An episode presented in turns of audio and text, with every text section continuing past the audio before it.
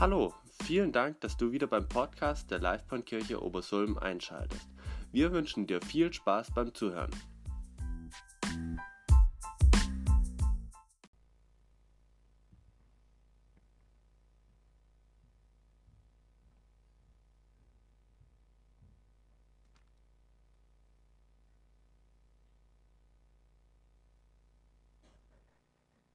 Ja, ich weiß nicht, wer letzte Woche da war oder wer sich vielleicht die Predigt von Benjamin auf dem Podcast angehört hat. Ich war letzte Woche ja bei den Teens und habe sie mir unter der Woche angehört und habe sie mir gleich nochmal angehört. Ich fand die echt, fand das echt eine wunderbare Predigt. Wenn er jetzt da wäre, den Benjamin, würde ich ihn jetzt echt hier persönlich loben. Vielleicht hört er ja den Podcast. Lieber Benjamin, wenn du zuhörst, sei wirklich gelobt.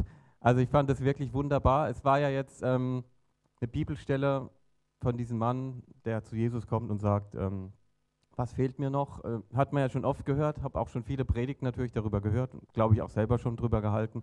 Ich fand es einfach wunderbar, wie der Benjamin das mit seiner Art, mit seiner offenen, ehrlichen Art und äh, wie er das so anschaulich einfach ähm, so rüberbringen kann und tatsächlich da einfach das Wort auslegen kann und ähm, finde ich echt genial und hört euch die Predigten hier ruhig auch öfter noch mal im Podcast an. Das bringt immer was, wenn man sich das nochmal anhört. Also man nimmt immer beim zweiten Mal nochmal mehr mit. Von daher ähm, war das ja auch der Einstieg in unsere Predigtreihe über das Thema Jüngerschaft. Und da möchte ich heute weitermachen. Die Latte hat er hochgehängt, aber ich probiere sie trotzdem zu nehmen. Ich möchte einfach einige Punkte, vielleicht die er auch schon mit drin hatte, heute einfach nochmal vertiefen, weil ich denke, dass es wichtig ist, dass wir uns damit beschäftigen.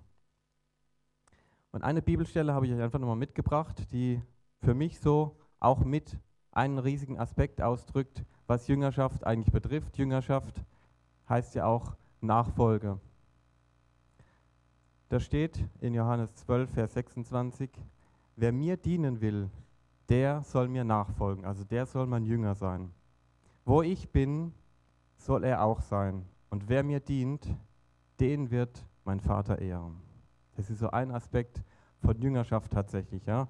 Vielleicht ist es auch ein Ansporn, dass man vielleicht auch sagt, hey, ich möchte, dass der Vater mich ehrt, ich möchte, dass der Vater auch irgendwie zufrieden ist, obwohl das nicht das Wichtigste ist, ja, dass wir immer nur danach streben, dass Gott uns irgendwie anerkennt. Er hat uns ja durch seine Gnade sowieso schon gerettet. Aber ich finde das wichtig.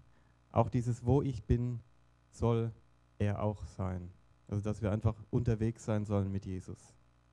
Bevor ich zu dem Punkt der Entscheidung komme, dem eigentlichen Thema, möchte ich nochmal gucken, wer waren eigentlich diese Jünger? Vor allen Dingen, wie hat Jesus sie eigentlich ausgewählt und was waren das eigentlich so für Leute? Denn in Jüngerschaft geht es ja auch einfach um die Jünger mal so als Vorbild, ja, oder man könnte auch sagen, was ein Jünger so schafft, ja, Jüngerschaft. Was schafft ein Jünger so? Was macht der eigentlich aus? Da wollen wir nochmal in die Bibel reingucken. Ähm, ins Markus-Evangelium habe ich mir rausgesucht, wo Jesus seine ersten Jünger berufen hat. Da ist er ja in den See gegangen und hat sich seine ersten Kandidaten so auserkoren. Gucken wir mal rein, ich habe es euch hier mitgebracht, den Text müsst ihr gar nicht mitblättern. Also, als Jesus am See Genezareth entlang ging, sah er dort Simon und dessen Bruder Andreas. Sie waren Fischer und warfen gerade ihre Netze aus. Da forderte Jesus sie auf, kommt, folgt mir nach. Ich werde euch zu Menschen machen, die andere für Gott gewinnen. Menschenfischer heißt in anderen Übersetzungen. Ja. Sofort ließen die beiden Männer ihre Netze liegen und gingen mit ihm. Nicht weit davon entfernt begegnete Jesus Jakobus und Johannes, den Söhnen von Zebedäus. Die beiden waren im Boot und brachten ihre Netze in Ordnung. Auch sie forderte er auf, ihm nachzufolgen. Da verließen sie ihren Vater mit seinen Arbeitern und gingen mit Jesus. Also die ersten Leute waren Fischer. Und ich finde das so krass, der ist einfach hingegangen, hat gesagt, kommt mit mir. Und die haben die Netze liegen lassen und sind einfach mitgegangen. Ja? Nachfolger eben wenn das manchmal so einfach wäre. Gucken wir uns noch einen anderen an, das kommt dann ein bisschen später in Markus 2. Jesus ging wieder an das Ufer des See Genezareth. Das war wohl so sein, sein Fangbereich, wo er sich seine Fischer, seine Jünger so gefangen hat. Dort kamen die Menschen in Scharen zu ihm und er lehrte sie. Als er weiterging, sah er Levi, den Sohn von Alphaeus, am Zoll sitzen. Jesus forderte ihn auf, komm, folge mir nach. Sofort stand Levi auf und ging mit ihm. Sofort. Also Levi ist auch unter dem Namen Matthäus bekannt. Ja, also das ist die gleiche Person. Matthäus sagt uns natürlich ein bisschen mehr. Und dann ging es eigentlich gleich rund. So, Jesus hat sich seine Leute geholt und sofort kam dann auch Kritik. Ich soll langsamer sprechen, okay. Ich werde es probieren. also. Und sobald er sich seine Jünger rausgesucht hatte, dann ging es auch schon los mit der Kritik. Die Pharisäer haben das schon irgendwo so mitgekriegt und sofort ging es dann auch los. Was hat der sich da für Leute ausgesucht? Fischer war schon wahrscheinlich grenzwertig, so vom sozialen Status her gesehen, aber dann auch noch ein Zöllner. Das war ja wirklich das allerletzte. Ja? Der hat ja mit den Besatzern zusammengearbeitet. Noch dazu waren die ja dafür bekannt, dass sie einen Teil von dem, was sie da eingenommen haben, dann auch für sich selber oft abgezwackt haben. Die hatten ja da eine ziemliche Macht, um auch wirklich sich zu bereichern. Und das haben die, wenn man der Bibel glaubt, auch ziemlich gemacht. Also die waren ganz schlecht angesehen. Aber was war das da jetzt so? Sagen wir mal aus Team, Teambuilding-Gründen, was, was war das so für eine Gruppe, die Jesus da gesucht hat? Ich glaube nicht, dass es eine Gruppe war, die besonders gut zusammenpasste. Höchstwahrscheinlich, davon gehe ich aus, waren die gerade am Anfang wahrscheinlich auch ziemlich zerstritten und haben wahrscheinlich geguckt, wer läuft denn da mit dem mit? Ach, guck mal, jetzt kommt auch noch der da, der, das ist doch so ein Zöllner da, den habe ich doch schon gesehen. Hast du gesehen letzte Woche, wie der da den ausgenommen hat und so weiter, ja? Also zumindest waren das meine, mal keine Best Friends, davon ist auszugehen, ja?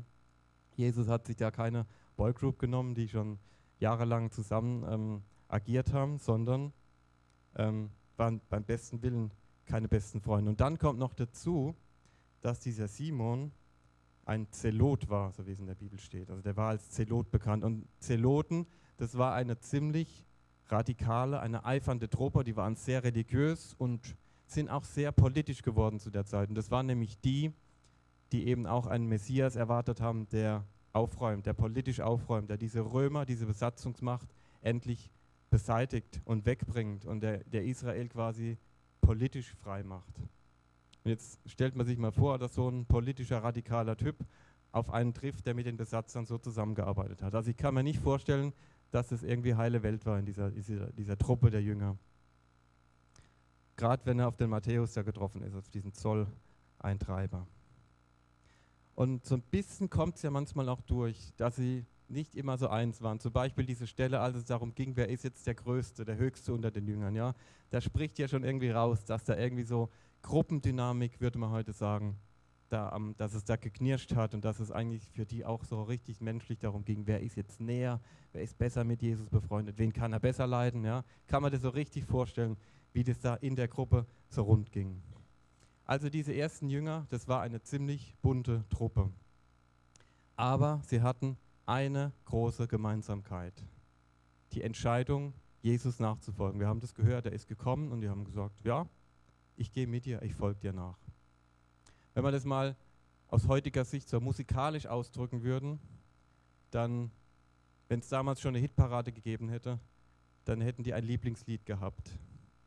I have decided to follow Jesus. I have decided to follow Jesus. I have decided to follow Jesus. No turning back, no turning back. Hey, super, ihr seid echt gut. No turning back, das war für die auch so. Die haben ihre Netze hingeworfen. Die haben nicht vor, am nächsten Tag vielleicht, wenn es doch nicht klappt mit diesem Jesus, komme ich halt wieder zurück, sondern die haben wirklich gesagt, ich habe mich entschieden, mit diesem Jesus mitzugehen. Und es hatte ja Konsequenzen. Ja, die lebten ja weder im Reichtum noch sonst was, sondern die waren wirklich mit einem Wanderprediger unterwegs, der einfach so von Stadt zu Stadt gezogen ist. Also das war mal richtig eine Entscheidung. Und das hatten sie auf jeden Fall alle gemeinsam.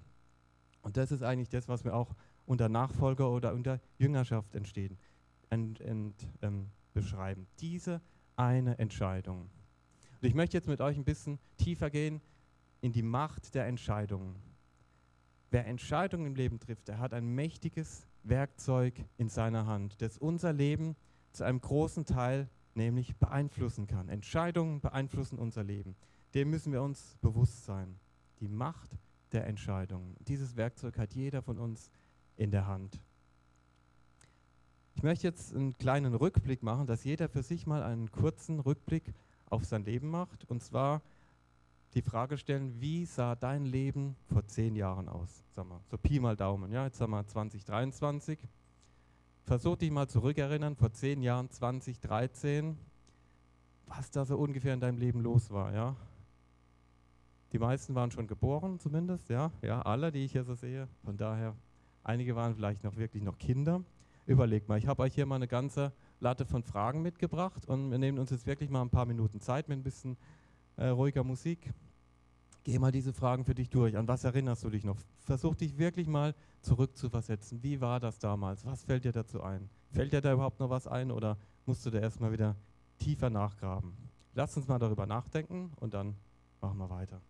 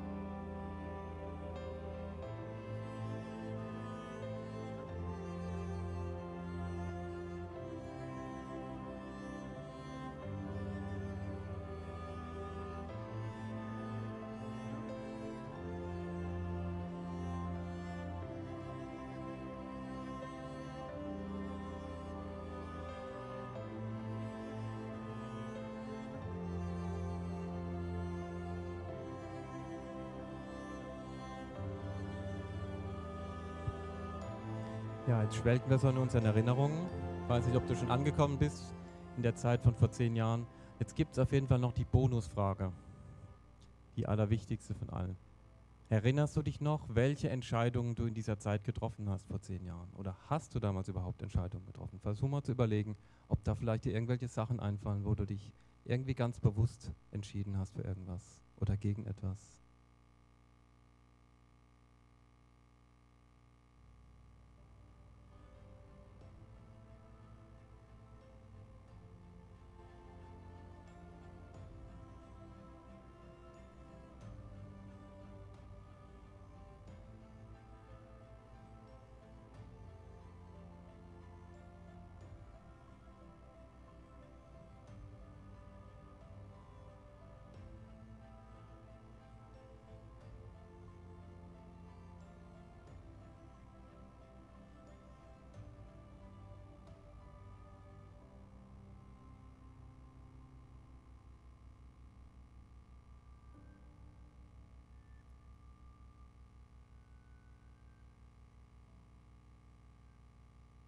Mag jemand was sagen? Ist, irgendjemand, ist es jemand leicht gefallen oder schwer gefallen? Oder dürft gerne ein bisschen mitpredigen heute? Christiane?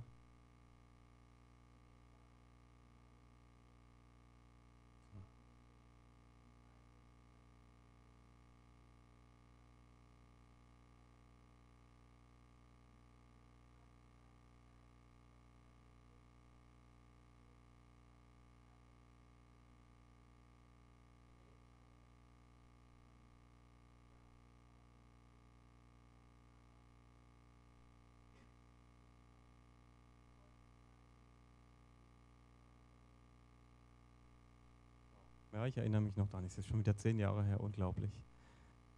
Cool. Mhm. Noch jemand irgendwas, was er teilen möchte?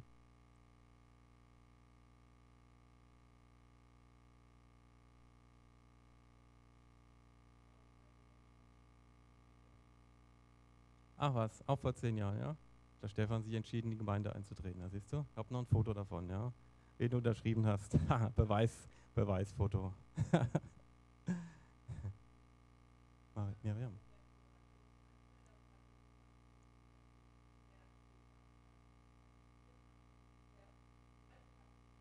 Mhm. Das war auch vor zehn Jahren, ja. Also könnt ihr euch noch so ein bisschen reinfühlen in die Zeit, fallen euch da tatsächlich Sachen ein, wo ihr irgendwie merkt, boah, da war irgendwie vieles doch ganz anders in meinem Leben, was sich verändert hat. Die Frage ist tatsächlich, die man sich oder die ich mir auch gestellt habe, habe ich damals Entscheidungen getroffen, ja? Welche Entscheidungen habe ich damals getroffen vor zehn Jahren? Hat es Auswirkungen gehabt?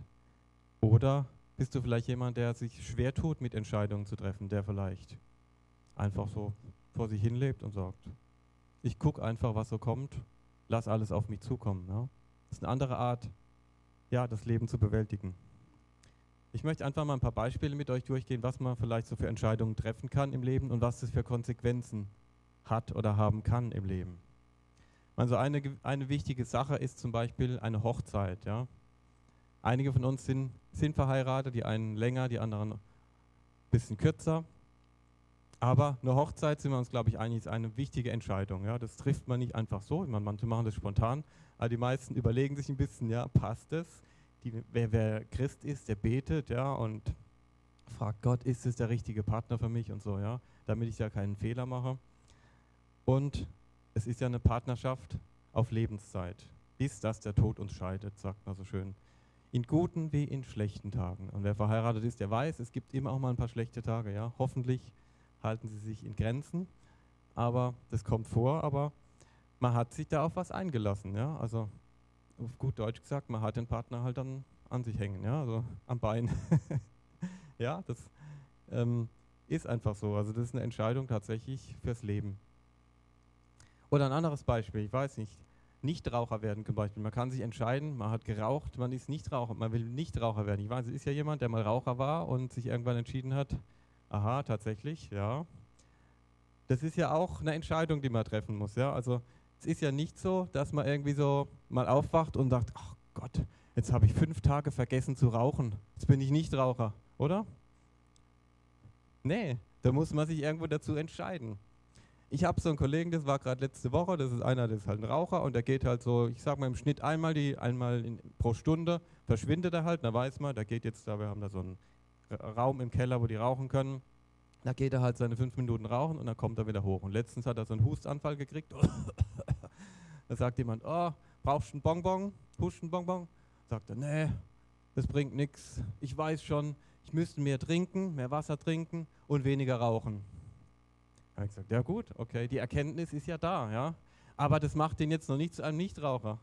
Ja, weil er das, weil er keine Entscheidung getroffen hat, ich will damit aufhören, sondern ist halt einfach so, er weiß das und es geht halt so weiter, bis er vielleicht doch mal sagt, ich möchte das nicht mehr. Ja? Also man muss dazu eine Entscheidung treffen, sonst wird das nichts. Ich habe euch noch ein anschauliches Beispiel mitgebracht. Also ich finde es immer sehr anschaulich, weil ich damit so gerne rumspiele welche Konsequenzen Entscheidungen haben kann. Also es geht jetzt einfach mal um das Thema Geld. Habe ich euch so eine kleine Präsentation mitgebracht, die gehen wir jetzt mal so Stück für Stück durch. Stellen wir uns vor, nehmen wir an, vor zehn Jahren hättest du entschieden, ich spare jeden Monat 50 Euro. Guck irgendwie, dass ich mir das abknapsen kann. Und äh, mein Ziel ist es, die zehn Jahre lang zu sparen und auch zu investieren, irgendwo anzulegen, so langfristig. Und dann würde dabei ein Sparbetrag von 6000 Euro zusammenkommen, wenn ich richtig gerechnet habe. Ja. Wenn man das jetzt tatsächlich noch anlegt und so 5% im Jahr Zinsen kriegt und dann mit Zins und Zinseszinsen wäre dann da eine Summe von da da 7.751 Euro zusammengekommen in zehn Jahren. Nicht schlecht, ne? Ist okay. Spielen wir es einfach mal noch ein bisschen weiter, damit die Zahlen ein bisschen größer werden, macht mehr Spaß. Wenn man es schafft und sagt 100 Euro, ich entscheide mich 100 Euro und hätte das vor zehn Jahren gemacht, dann wäre da die doppelte Summe rausgekommen, 12.000 und mit der Verzinsung und Zinseszins hätte man dann jetzt 15.502 Euro. Wenn man es schafft, schon anspruchsvoll, aber wenn man es wirklich schafft, jeden Monat auf 200 Euro zu verzichten und das Gleiche gemacht hätte, dann wäre da Folgendes rausgekommen. Hätte man 24 Euro zusammen gespart und wenn man das investiert und angelegt hätte, hätte man heute 31.000 und vielleicht noch 4 Euro. Ja? Boah, nicht schlecht. Nehmen wir mal an, das wäre jetzt alles schon netto, ja? Steuern schon abgezogen. Was, wär, was, ist die, was ist die Schlussfolgerung daraus? Naja, man muss irgendwann mal eine Entscheidung treffen, nämlich ich möchte jetzt Geld sparen. Die Entscheidung, die muss man einfach treffen. Weil sie mal ganz ehrlich, wenn man die Entscheidung nicht trifft und denkt, ja, ich gucke halt mal, was am Ende vom Monat so übrig bleibt auf dem Konto, dann würden wir, glaube ich, niemals auf solche Beträge kommen. Ja? Man muss eine Entscheidung treffen, muss da aktiv was tun. Und so eine Entscheidung kann, wenn man das dann durchzieht, auf Dauer riesige Auswirkungen haben. Denn es macht ja einen Unterschied, habe ich 31.000 Euro heute oder habe ich sie nicht? Ja? Nämlich, wenn ich einfach vor mich hingelebt hätte und nichts gespart hätte, hätte ich diese 31.000 Euro heute nicht und könnte mir damit nichts Gutes kaufen oder könnte es nicht in meine Kinder investieren oder sonst irgendwo. Also in dem Moment, in dem man sich entscheidet und darüber hinaus hat es natürlich Auswirkungen. Ja? Man muss auf etwas verzichten. Man entscheidet sich, die, sagen wir mal, 50 Euro, ich trinke jetzt halt nicht jeden Tag irgendwo einen Kaffee in einen Kaffee, sondern verzichte darauf oder rauche weniger Zigaretten oder so und dann kommen solche Beträge dann einfach zusammen. Und auf lange Sicht, über die zehn Jahre, trägt so eine Entscheidung Früchte oder in dem Fall Zinsen. Ja? Wirklich ein gutes Beispiel mit diesen Zinsen und mit den Zinseszinsen. Es kann dann wirklich anwachsen, wenn man sich dafür entscheidet, das durchzuziehen. Warum spreche ich jetzt über Geld? Darum geht es jetzt eigentlich nicht. Aber Jesus selber spricht immer wieder auch über Geld, um uns, glaube ich, vieles auch zu veranschaulichen. Und dann sagt Jesus auch solche Sätze wie Matthäus 25, Vers 29, denn wer viel hat, der bekommt noch mehr dazu. Ja, er wird mehr als genug haben. Kann man auf Bezug auf Geld sehen, muss man aber nicht. Es ist nicht nur auf Geld bezogen, sondern allgemein. Wer sich für etwas Gutes entscheidet, wer sich zum Beispiel entscheidet, Jünger zu werden, Nachfolger zu werden, der wird ein Leben in Fülle bekommen. Das hat Jesus uns vorausgesagt. Es hat aber auch die Konsequenz, wer sich gegen Gott entscheidet, der wird am Ende mit leeren Händen dastehen. Der bekommt keine Früchte, der bekommt auch keine Zinsen, sondern der steht mit leeren Händen da. Mir geht es natürlich heute vor allen Dingen um diese wichtige Entscheidung im Leben. Hast du dich für Jesus entschieden? Wann hast du dich für Jesus entschieden? Hast du dich entschieden, ihm nachzufolgen? Hast du das schon getan? Möchtest du das noch tun? Wir werden nachher uns noch ein paar Hindernisse angucken, warum das vielleicht manchmal so schwierig fällt, sich für sowas zu entscheiden oder sich überhaupt für irgendwas zu entscheiden. Ein weiterer Schritt wenn man das vielleicht getan hat und gesagt hat, ich möchte mich für Jesus entscheiden und ich habe mich entschieden, ist es auch noch irgendwie fix zu machen. Christentum gibt es eine ganz einfache Sache, man nennt es Taufe. Man entscheidet sich einfach auch das fix zu machen, öffentlich zu machen und sich vor einer Gemeinde, vor den Menschen und auch vor der sogenannten unsichtbaren Welt einfach mit einer Taufe dafür zu entscheiden, ja, ich will Nachfolger werden und ich mache das jetzt auch wirklich ganz fix. Jetzt passt es ganz gut, dass meine Glaubenstaufe, sage ich jetzt mal, tatsächlich, es war nicht zehn Jahre, aber elf Jahre, 2012. Habe dann ein Foto mitgebracht und ihr seht, ich war nicht alleine im See. Der Helmut hat sich damals am gleichen Tag auch noch dafür entschieden. Und übrigens der Tim auch, auch wenn wir ihn da so noch gar nicht kannten, aber wir hatten das damals gemeinsam mit der FEG Heilbronn und am gleichen Tag war auch der Tim in dem See drin gestanden und ließ sich von seinem Pastor damals taufen. Und ähm, warum habe ich das damals gemacht? Ich wurde ja, ich komme ja aus der evangelischen Kirche, ich wurde ja als Kind schon getauft, ohne, ohne meine Zustimmung. Ich habe auch die Konfirmation mitgemacht. Konfirmation heißt ja Bestätigung. Das ist ja eigentlich eine super Idee, dass man eigentlich sagt, irgendwann lehrt man die Kindern das Ganze, das was jetzt hier im TBK stattfindet. Und dann wird der Glaube oder wird die Taufe quasi konfirmiert. Und ich habe das auch damals schon irgendwo tatsächlich, ich habe geglaubt und ich war auch damals schon ja, in meiner Kirche irgendwo engagiert und war wirklich auch auf der Suche nach Gott und habe auch geglaubt, habe tatsächlich auch immer wieder ein paar Schritte gemacht. Aber aus heutiger Sicht oder aus, aus Sicht von 2012 war das für mich noch keine klare, wirkliche Entscheidung, tatsächlich Nachfolger zu werden. Und ich habe da weitere Glaubensschritte gemacht und habe mich dann tatsächlich entschieden, ja, ich möchte das auch wirklich nochmal öffentlich kundtun und möchte tatsächlich nochmal, mein Gott, war ich da jung, boah, tatsächlich auch wirklich mal ganz untergetaucht dran. Ja. Als Baby wird man da auch immer so ein bisschen so, wird ein bisschen was so draufgeschüttet und so. Und habe diesen Schritt gemacht und bin auch wirklich fest davon überzeugt, dass das auch Auswirkungen hat. Ja. Das war jetzt kein Erlebnis, oh, heute bin ich da untergetaucht und morgen war es ein anderes Leben. Aber es war auf jeden Fall eine Entscheidung, die ich nochmal ganz bewusst getroffen habe und ähm, die einfach dann na, Konsequenzen nach sich getragen hat, dass ich wirklich dann auch, ja, es ganz bewusst mich nach Jesus ausgestreckt habe und viele kleine, verschiedene Schritte unternommen habe. Und jetzt so elf Jahre später, wenn ich dann so zurückblicke, muss ich sagen, ja, das war eine Entscheidung und die hat auch was bewirkt. Ich bin definitiv auch geistlich gesehen nicht mehr der, der ich vor elf Jahren war. Ja. Ich hoffe doch, dass ich mich da weiterentwickelt habe und dass ich da nicht stehen geblieben bin, sondern dass ich da wirklich viele Erfahrungen gemacht habe. Und allein, was wir hier in der Gemeinde alles erlebt haben, was wir für Gebetserhörungen erlebt haben, was wir, ähm, wo wir gesehen haben, wie Gott uns versorgt und wie Gott Menschen verändert. Und ich gehe einfach mal davon aus, dass auch ich mich da stark verändert habe und mich auch weiter verändern lassen will. Es ist ja nicht so, dass es jetzt fertig ist, sondern auch so eine Taufe ist eigentlich nur so ein Start in ein neues Leben, wo es einfach ganz anders weitergeht in eine andere Richtung, als es vielleicht vorher war. Und ich habe mich verändern lassen und ich möchte das auch weiter tun. Vielleicht ist es auch bei dir in deinem Leben irgendwo ein Schritt, der dir vielleicht noch fehlt, wo du vielleicht denkst, hey, für mich wird es auch eine Sache. Da will ich einfach schon mal ein bisschen Werbung machen. Es gibt schon zwei Leute, die sich demnächst bei uns taufen lassen wollen.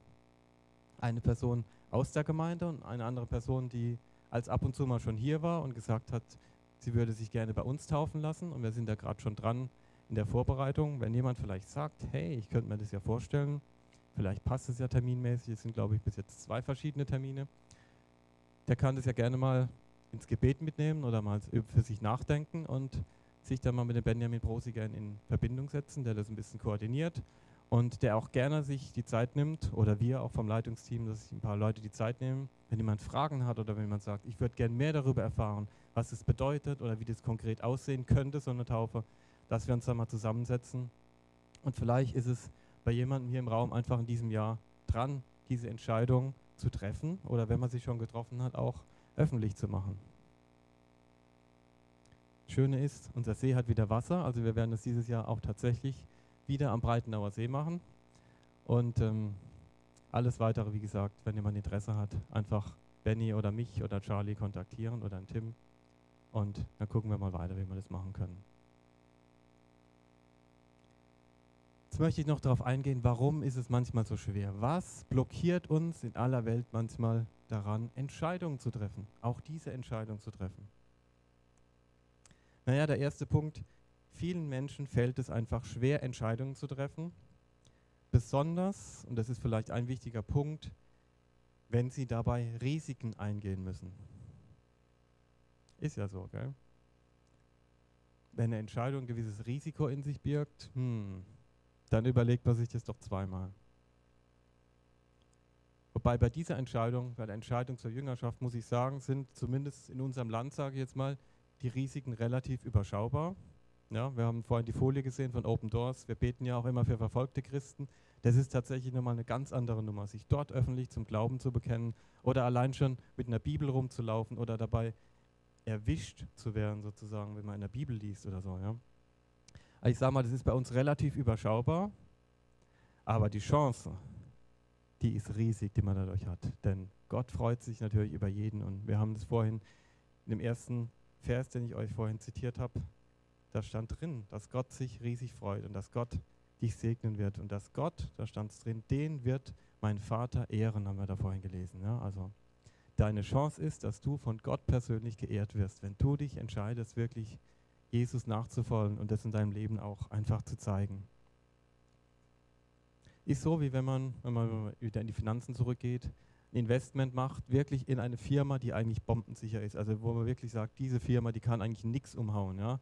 Da hast du vielleicht echt eine gute Chance, dass die weiter wächst und dein Vermögen zunimmt beim relativ geringen Risiko. Der zweite Punkt, warum, was hindert uns daran, manchmal Entscheidungen zu treffen? Es ist eben oft eine Angst der Veränderung oder Angst vor Veränderung. Wenn man gewisse Entscheidungen trifft und die auch konsequent durchzieht, das stimmt, dann wird sich das Leben irgendwie verändern. Und wenn man sagt, ich will mit Jesus unterwegs sein und zieht es wirklich durch und meint es ernst, dann wird sich das Leben auch wirklich verändern. Ja? Also das muss man einfach so sagen. Aber das ist ja nichts Schlechtes in dem Fall. Es wird sich manche Gewohnheiten in deinem Leben vielleicht verändern. Ja? Und du wirst manche Sachen, die du vielleicht früher gemacht hast, irgendwie gar nicht mehr machen, aber vielleicht auch gar nicht mehr machen wollen. Ja? Ich meine, ich habe es früher schon mal erzählt, ich war früher mal so ein, als Teenie mal so ein Heavy-Metal-Fan. Ja? Ich bin mit, bin mit T-Shirts, mit Totenköpfen und sowas rumgelaufen. Ja? Und irgendwann habe ich entschieden, mit Hilfe meiner Frau, ja, die hatte ein bisschen Druck auf mich ausgeübt, das gebe ich zu. Diese ganzen CDs und Kassetten einfach, die müssen weg, die müssen raus, ja. Ich wollte immer noch so aufheben, ja, das ist doch schöne Musik und so. Nein. Was da, da wurden einfach, die, wenn man die Texte sich durchliest, das passt nicht zusammen. Das passt nicht zur Entscheidung zusammen. Ich will mit Jesus unterwegs sein und, und, und habe dann zu Hause irgendwelche CDs wo, es irgendwelche satanischen Sachen und irgendwelche, wo es dauernd um Tod geht und wo ja, mit, T-Shirts mit Totenköpfen. Am Anfang habe ich die als noch so als, als Unterhemden genommen, so unter ein Hemd, so, ja, aber hat man es nicht so gesehen, aber es war ja trotzdem da, ja. Ich war halt doch irgendwie so ein halber Schwab, schmeißt es ja nicht weg, ne. nee, aber also es gibt einfach Sachen, die verändern sich im Leben und die passen einfach nicht mehr. Von daher muss ich, muss ich dir ganz ehrlich sagen, ja, wenn du dich dafür entscheidest, wird sich dein Leben auch irgendwo verändern. Es können sich tatsächlich auch Beziehungen verändern, ja. Das ist so. Vielleicht merkst du, dass es mit manchen, manchen Menschen einfach nicht mehr passt. Es kann auch von denen ausgehen, dass sie irgendwie mit dir plötzlich nichts mehr anfangen können. Äh, bist du aber langweilig geworden. Wie? Äh, du, du kiffst nicht mehr mit mir oder keine Ahnung. Ja, irgendwie so, so Sachen, die man vielleicht vorher gemacht hat. Oder jetzt, jetzt bist du aber ganz korrekt. Wie? So ein kleiner Betrug oder sowas können wir doch schnell machen und du sagst, nee, mache ich nicht. Ja? Das kann wirklich sein, dass die Menschen da einfach auch reagieren und sich dann Freundeskreis auch ändert. Dazu sage ich aber gleich noch was anderes. Dritter Punkt. Manche haben Angst vor einer falschen Entscheidung. Was ist, wenn die Entscheidung, die ich treffen will, falsch ist? Man muss eben manchmal sicheres Terrain verlassen, wo man sich wohlgefühlt hat, wenn man so eine Entscheidung trifft. Wie gesagt, manche Freunde werden sich vielleicht abwenden oder du merkst vielleicht selber, ich kann mit denen nichts mehr anfangen. Aber die gute Nachricht ist, du bist nicht allein. Wenn du dich für Jesus entscheidest, dann gibt es zum Beispiel hier einen Ort in der Gemeinde, in der Kirche, wo andere Menschen für dich da sind, die in dem Sinne gleichgesinnt sind oder weltweit gesehen, es gibt eine weltweite Gemeinde von Christen, ja, zu, an die du dich wenden kannst. Heutzutage durch die Vernetzung ist es sowieso kein Problem. Mir ist da ein Beispiel eingefallen, das ist schon ein paar Jahre her. Das waren die Anfänge von Facebook. Es muss so war 2007 oder sowas gewesen sein. Da waren wir in Frankreich, haben einen Freund besucht, der war damals gar nicht mehr so jung, der war schon vielleicht schon um die 50 oder so. Und der hat Facebook für sich entdeckt. Und der war auch Christ. Dann haben wir gesagt, ah, wie geht's so? Was, was hast du so gemacht? Und dann so, ah, ich war gerade zwei Wochen in Belgien unterwegs. Gesagt, ah, okay, Belgien, ja, wart ihr da irgendwie im Hotel oder? Nee, wir waren bei verschiedenen Leuten. Da gibt es jetzt so ein neues Netzwerk, das heißt Facebook. Und da habe ich mich mit ganz vielen Christen überall in Europa verbunden und verknüpft. Und dann haben die einfach gesagt, hey, komm doch mal bei uns vorbei. Und dann hat er halt seinen Urlaub einfach bei verschiedenen Leuten gemacht, hat die da auf Facebook kennengelernt, hat die besucht und die besucht und gesagt, das war wunderbar, das war immer überall wie eine Familie, das waren alles Christen. Wir wussten irgendwie genau, wir haben was gemeinsam. Und so hat er da mit seiner Frau dort wunderbare Zeiten verbracht. Einfach dadurch, dass er die weltweite Gemeinde mal als Netzwerk so angezapft hat. Ja. Cool, sowas, sowas haben wir. Ja. Wir verlieren vielleicht ein paar Freunde, aber wir haben eine weltweite Community, hey, mit der wir uns jederzeit verbinden können. Und das ist eine wunderbare Sache. Vielleicht noch ein Wort zum Wort Entscheidung. Wenn man das mal entzerrt, Entscheidung, da steckt da ja das Wort Scheidung drin. Also sich zu entscheiden bedeutet, sich auch irgendwo von etwas zu trennen. Wir wählen eine Möglichkeit aus, ja, im Beispiel von diesen Türen. Wir entscheiden uns jetzt, in diese blaue Tür reinzugehen. Das bedeutet, dass wir in diese anderen Türen nicht reingehen. Also wir trennen uns gleichzeitig vielleicht von vielen anderen Möglichkeiten, die damit nicht mehr kompatibel sind. Und gerade das macht es, glaube ich, heutzutage auch so schwer. Weil wir wollen uns doch gerne möglichst alle Optionen offen halten, oder? Und es gibt ja auch so viele Optionen. Jetzt gibt es doch da so viele Türen im Leben. Und sich jetzt wirklich für eine zu entscheiden. Ich habe so eine Cousine, die hat immer Angst, was zu verpassen. Ja? Die wird sich da jetzt total schwer tun die wird da kurz reinrennen, wird gucken, wird wieder rausrennen und wird gucken, was ist in anderen drin. Ja, die hat Angst, was zu verpassen. Deshalb können sich manche Menschen auch nicht entscheiden, Mensch, ich will doch nichts verpassen. Aber wenn, uns, wenn wir uns ernsthaft für Jesus entscheiden, und dann sagt uns der Heilige Geist eigentlich immer wieder, nein, da gehst du besser nicht rein, da gehst du besser nicht rein. Wir haben diesen diesen Guide, diesen, ich, nee, ich sage jetzt nicht das deutsche Wort für Guide, kann man immer falsch verstehen. Wir haben einen, der uns tatsächlich an die Hand nimmt und der uns irgendwo hinbringt. Aber er spricht nicht wie ein strenger Gott, wie man es vielleicht manchmal aus dem Alten Testament kennt, da, da, da, so ganz hart, sondern der Heilige Geist spricht oft einfach ganz weich, ganz sanft zu uns und spricht uns nicht immer sofort Verbote aus, sondern sagt dir vielleicht einfach, hm, stellt dir vielleicht die Frage, ist es jetzt wirklich gut? Ist es jetzt wirklich gut, Christian, dass du jetzt mit so einem toten, Totenkopfhemd da rumrennst? Ja? Und dann irgendwann habe selbst ich dann irgendwie kapiert, okay, nee, ist nicht mehr gut, schmeiß ich es halt weg. Schmeiß ich es halt weg und zieh mir lieber was anderes über. Noch ein letzter Punkt, so ein typisches Hindernis. Viele Menschen meinen, sich später entscheiden zu können ja, ich muss mich ja jetzt nicht gleich entscheiden, ich kann es mir ja nochmal durch den Kopf gehen lassen und irgendwann, irgendwann, ihr Mediziner, nein, ich bin kein Mediziner, aber in der Medizin spricht man halt von Aufschieberitis, ja.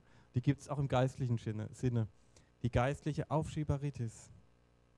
Aber erstens, keine Entscheidung zu treffen, ist auch eine Entscheidung. Es gibt ja so einen ganz berühmten Vers, der geht so ein bisschen in die Richtung, aus Matthäus 12, der Vers 30. Wer nicht für mich ist, der ist gegen mich. Ja, das sagt Gott uns auch. Ja. Finde ich ein harter Satz. Finde ich einen harten Satz. Aber das steht nur mal in der Bibel. Ja, das sagt er uns. Und das steht auch im Neuen Testament. Ja. Das wurde nicht durch Jesus revidiert, sondern das steht da so drin. Wisst ihr übrigens, wie das weitergeht? Wie der Satz weitergeht? Der geht nämlich noch weiter. Man kennt irgendwie so nur den ersten Teil. Wer nicht für mich ist, der ist gegen mich. Dann geht es weiter. Und wer nicht mit mir Menschen für Gott gewinnt, der führt sie in die Irre.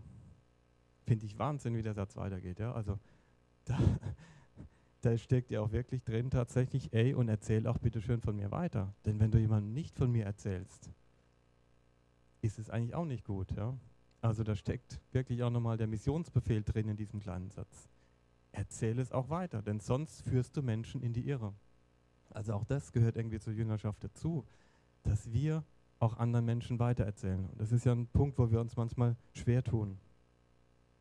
Ein zweiter Aspekt noch von, diesem, von dieser Aufschieberitis, ja, wann willst du dich denn jetzt eigentlich entscheiden? Ja? Wenn du sagst, hm, ich überlege es mir noch, wann, wann willst du dich entscheiden? Wann ist der richtige Punkt? Ist es vielleicht irgendwann zu spät? Ich meine, keiner weiß, wie viel Zeit ihm noch bleibt. Ja? Es kann sein, dass ich nachher die Treppe runtergehe und tot umfalle. Und dann war es das. Ja? Da steckt keiner drin. Wenn ich, mich jetzt, wenn ich jetzt gesagt habe, ach, heute Mittag entscheide ich mich vielleicht, ja, dann könnte es schon zu spät gewesen sein. Ich hatte früher in meiner Heilbronner Gemeinde, da waren mal so junge Leute da, die waren Motorradfahrer, Biker, wie man so schön sagt. Und die waren in einer Motorradgang, äh, eine christliche Motorradgang, gibt es also auch, fahren auch so in Lederjacken rum und haben auch so verschiedene Abzeichen da so drauf, ja, so wie die Hells Angels und so weiter. Und die fahren rum und erzählen Leuten von Jesus. Finde ich, find ich genial. Ja. Die mischen sich da wirklich so drunter, die sind wirklich, die leben mitten in, dieser, in diesem Gebiet drin und sondern sich nicht irgendwie ab, sondern die fahren genauso zur Löwensteiner Platte oben und unterhalten sich mit den Leuten, haben auch eigene Biker-Bibeln dabei und die fand ich richtig cool. Und die haben gesagt, wir gehen zu den Leuten hin und sagen dir einfach, hey, nach der nächsten Kurve kann es vorbei sein mit dir. Ja? Man ist ja relativ gefährlich so, ja. Motorradfahren, da kann es ja wirklich mal ganz schnell zum Unfall kommen, gerade in so kurvenreichen Dingern. Die sagen, weißt du, ob du die nächste Kurve noch überlebst? Und dann haben sie so einen Spruch, der hat mir auch voll gefallen. Die sagen dann zu denen, Return or burn. Kehre um oder verbrenne. Ja, also so nach dem Motto, komm vielleicht in die Hölle oder überleg dir vielleicht doch vor der nächsten Kurve, ob du doch umkehren willst zu Jesus. Ich finde es irgendwie klasse, wie die, so, die so drauf sind und es auch tatsächlich dann diesen harten Jungs auf der Harley und auf den Bikern da so erzählen. Ähm, aber da ist einfach was dran. Du weißt nicht, wie viel Zeit du noch hast, dich zu entscheiden. Also warum willst du das immer wieder aufschieben? Also wenn du so jemand bist, der Aufschieberitis hat, überlegst dir gut und ähm, wann du dich wirklich entscheiden willst. Ich habe jetzt noch so eine kleine Zettelaktion mitgebracht. Wenn du das vielleicht nochmal fix machen willst, ich gebe es einfach mal durch, kann sich jeder eins nehmen.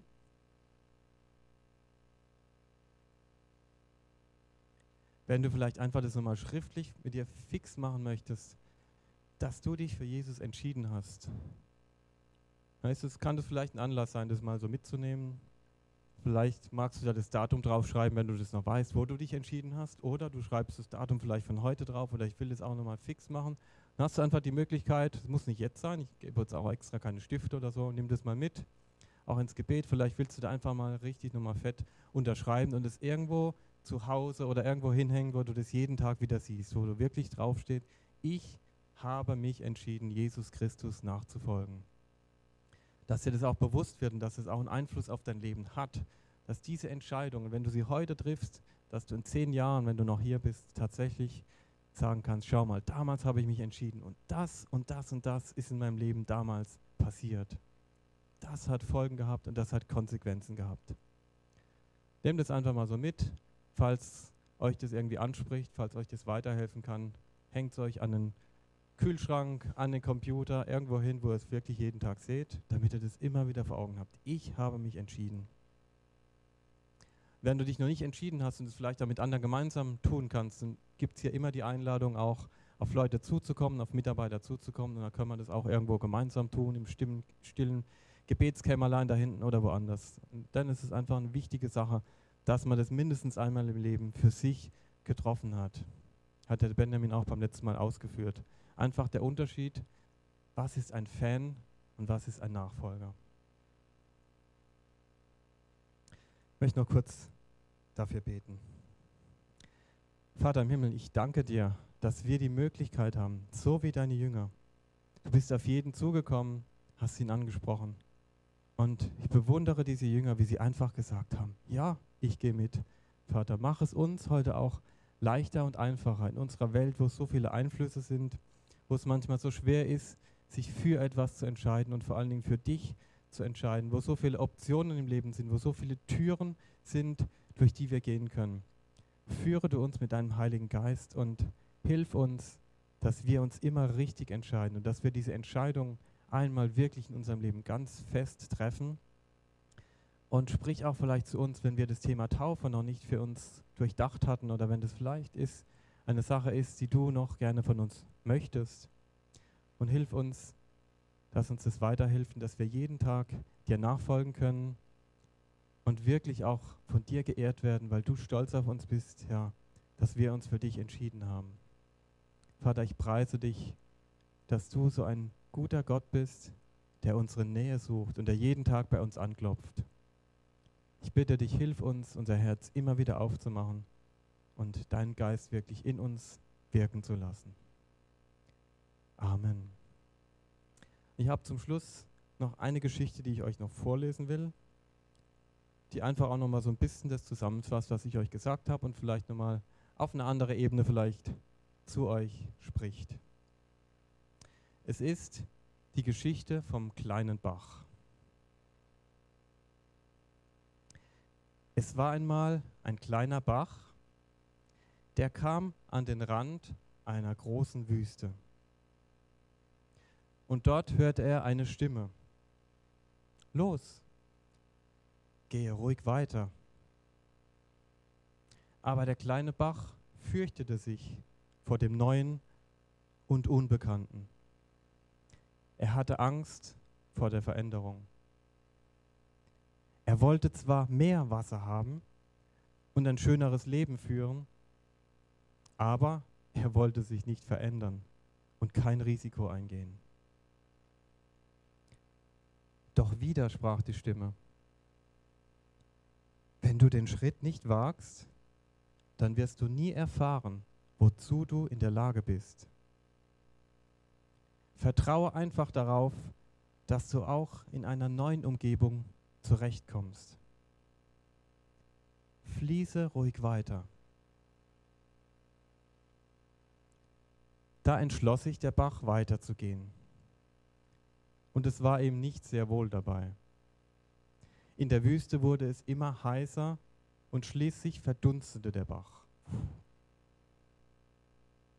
Die aufgestiegenen kleinen Tröpfchen sammelten sich oben in der Luft. Dort bildeten sie dann Wolken, die über die Wüste zogen. Die Wolken reisten viele Tage, bis sie hinter der Wüste zum großen Meer kamen. Dort regneten sie sich leer.